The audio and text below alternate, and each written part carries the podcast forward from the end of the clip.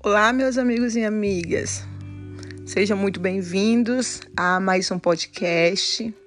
Eu me chamo Luane Diniz e nós estamos gravando, na verdade, uma série de podcasts que abordarão temas referentes à educação e é um dos pré-requisitos obrigatórios para o curso de mestrado na nossa disciplina de educação brasileira. Espero que vocês gostem de ouvir os podcasts, que são muito didáticos, muito divertidos e nos leva a pensar o modelo da educação, como ele foi se forjando ao longo dos anos, até chegar ao atual modelo nacional brasileiro que temos. Certo? Hoje nós iremos tratar da educação rural no processo civilizador como aconteceram essas mudanças, como era este modelo educacional rural antes e como é atualmente. Então, durante a história da educação, é, essa educação ela legitimou alguns grupos sociais e ignorou outros sujeitos. A história tradicional ela relata muito a história das, das, apenas das zonas urbanas e deixa na sombra os acontecimentos da zona rural, como se eles não for, fizessem parte da história oficial. Isso vem trazendo muita inquietação e muitos pesquisadores vêm se debruçando sobre essa, essa área de conhecimento que hoje é muito explorada mas ainda existe uma necessidade de intensificar a produção do conhecimento a partir dessa perspectiva da zona rural. E o texto que nós vamos abordar hoje é de Doris Bittencourt Almeida. É uma estudiosa que ela faz esse levantamento dessas histórias, dessas narrativas. E hoje nós vamos abordar um pouquinho deste conteúdo. Né? E ela diz o seguinte: que o processo de industrialização, com a mudança do setor agrário para o industrial, colaborou para o processo de, de migração, urbanização, e esse processo foi um processo desenfreado, sem planejamento, acontecendo exclusão social das populações migratórias. Essas mudanças no perfil do capital, trouxe muitas pessoas para as cidades, invertendo a quantidade de pessoas nas cidades já era muito superior às pessoas que habitavam o campo. E o Brasil se tornou mais urbano do que, e industrializado do que rural. Já as escolas das cidades possuíam a ser, possuíam a ser mais valorizadas, uma vez que essas escolas elas, elas tinham o objetivo de atender à demanda da sociedade, a fim de suprir as necessidades do mercado também. Muitos dos emigrantes não possuíam capacitação. Eles saíam do, da, da zona rural, vinham para a cidade, mas não possuíam cursos, especialidade para ocupar os, postos, os cargos né, nas, nas, nos portos de trabalho. Não conseguiam de forma nenhuma trabalhar e ficavam excluídos, ficavam marginalizados, ficavam na rua e ali a classe social deles, felizmente, eles se tornavam praticamente mendigos ou pessoas sem casa, sem condições, pessoas marginalizadas, na verdade. Na verdade, existia um discurso inicial que era homem do campo. Que não, esse homem do campo, na visão do governo, ele não necessitava de uma formação educacional qualificada, né? igual do homem da cidade. Porque o homem do campo trabalharia com a terra, com a produção. Já o homem da cidade, ele necessitaria de um estudo mais aprofundado, porque ele ia produzir, produzir a matéria produzir ali o que ia sustentar realmente a sociedade. Então, tinha uma discrepância muito grande na valorização do trabalho rural e do trabalho urbano.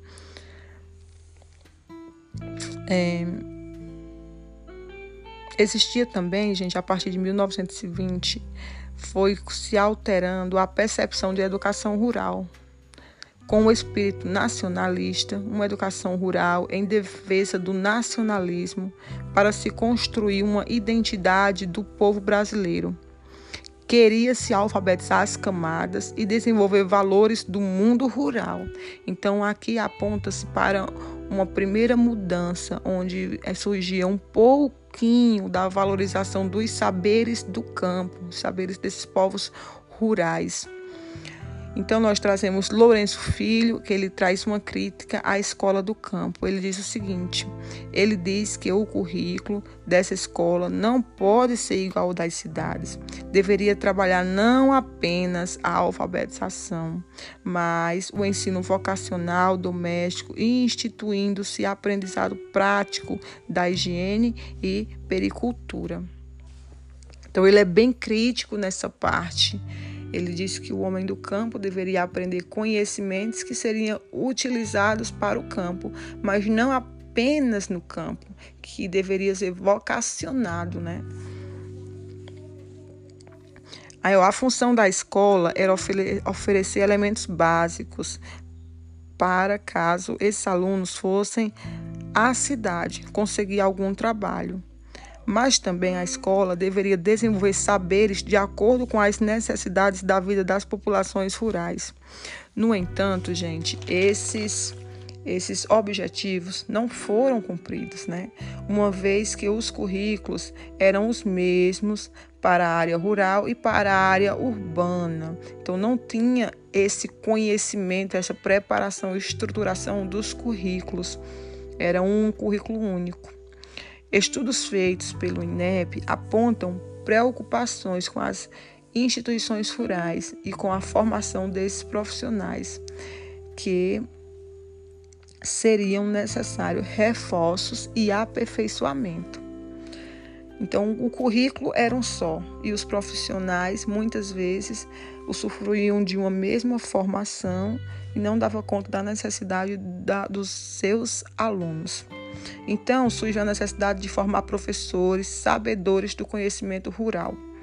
Essas escolas normais e rurais possuíam tendência à cientificação da formação docente, com ideias de progresso e modernidade alcançados através da ciência. Esse era o discurso né, pelo governo daquele período. As regiões mais industrializadas, os professores possuíam formações mais adequadas. Nas áreas rurais, a capacitação chegou bem mais lenta. Então, era aquele professor que não necessitava tanto de uma formação especializada, que era um professor que precisava alfabetizar, é, trazer ali aquele ensino vocalizado para suprir a necessidade daquele aluno. Por muito tempo foi dessa forma que aconteceu. Já na visão de Lourenço Filho, esse professor é visto como um guia que trilha o caminho, né, para guiar o aluno, que no caso ele traz como um lutador, um guerreiro. E seriam os professores rurais atores esquecidos?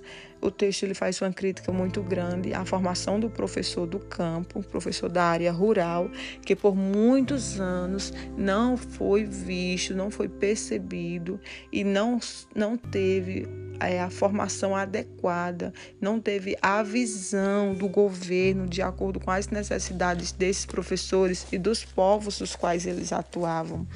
Então o texto ele faz uma crítica bem profunda sobre isso. O professor tinha que possuir uma imagem impecável, ser um bom exemplo, quase um santo.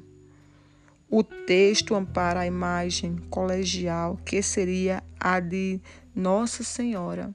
Então, observem só como era difícil ser um professor naquela época, nos moldes que é desta sociedade aqui no período de 1920 a 1930. Era muito complicado. O professor ele tinha além que desenvolver o seu trabalho ali com exímio, com muita firmeza do que ele estava passando, do que o governo queria que ele ensinasse para os seus alunos aprender. Ele ainda tinha que ter que estar com uma aparência, com um comportamento adequado, Caso ele não apresentasse todas essas características, ele era destituído, sim, do trabalho dele. Então, gente, esse foi o texto que a gente trouxe nesse podcast.